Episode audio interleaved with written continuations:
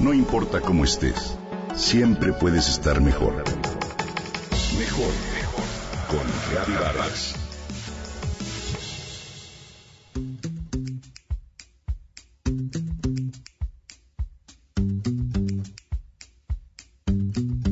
Varias generaciones crecimos escuchando el popular consejo que dice, ponga la basura en su lugar. Pero, ¿sabemos realmente cuál debe ser ese lugar? Esta conocida frase surgió como una recomendación contra el mal hábito de tirar la basura en calles, parques, bosques y otros sitios. Si bien esta es una sabia sugerencia que en su momento ayudó a crear conciencia sobre los impactos que ocasiona la basura, hoy es claro que se ha quedado muy corta porque ya no basta con el que la coloquemos en un bote y nos olvidemos de ella. Con una población de 125 millones de mexicanos que genera en promedio un kilo de residuos por día, los cuales contribuyen a graves problemas ambientales como la contaminación de los mares o el cambio climático, es claro que el mejor lugar que hay para la basura es el que no existe, porque la mejor basura es la que no se genera. Aunque el gobierno tiene la responsabilidad de proveernos de un servicio eficaz de limpia, eso no nos exime de hacer todo lo que esté en nuestras manos para generar la menor cantidad posible de residuos y de ayudar a que se reciclen aquellos que es imposible dejar de producir. Un punto clave para reciclar los residuos es el de separarlos desde casa, ya que al mezclar todos los tipos de residuos creamos un verdadero mugrero difícil de tratar y del que no se puede sacar otra cosa que no sea un olor pestilente un medio de cultivo para la fauna nociva y una fuente de enfermedades y contaminación.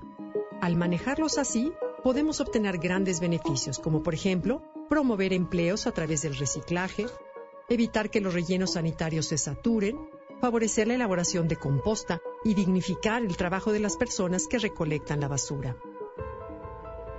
Lo más común es que los residuos se separen en orgánicos e inorgánicos. Sin embargo, se obtienen mejores resultados si los separamos en los siguientes grupos. Residuos orgánicos son, por ejemplo, cáscaras de frutas, de verduras, residuos del jardín y demás. Hay que colocarlos en bolsas de plástico para evitar escurrimientos. Después, papel y periódico. Deben estar limpios y secos, sin etiquetas, clips o plásticos adheridos. Si te es posible, apílalos y amárralos. Después, cartón. Incluye los residuos de cajas de color café y gris. También deben estar secos, limpios y de preferencia amarrados. Aluminio. Corresponde a las latas que se pueden aplastar fácilmente con la mano como las de refresco. No les quites el anillito con que se destapan y apachúrralas para que ocupen menos espacio. Otros metales son las latas que no se pueden aplastar tan fácilmente. Enjuágalas y apachúrralas. Envases de PET los distingues porque traen un número 2 como código de identificación, hay que enjuagarlos y compactarlos. Otros plásticos son los botes de limpiadores, bolsas y demás. Sus códigos de identificación son los números 1, 3, 4, 5, 6 y 7. También deben ir limpios. Después vidrio, debe ir lavado y sin tapas. Si puedes separarlo por colores, mejor. Envases Tetra Pak como los de leche, estos también los debes de enjuagar y aplastar. Residuos sanitarios son los pañales y toallas sanitarias. Hay que ponerlos en bolsas bien cerradas. Al hacer de estas tareas un hábito e inculcarlo en nuestras familias, no solo estaremos contribuyendo a colocar la basura en su lugar, sino a ponerla en el mejor lugar.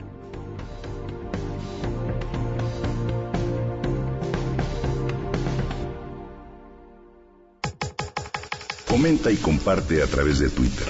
Gaby Vargas. No importa cómo estés, siempre puedes estar mejor. Mejor, mejor. Con Gaby Vargas.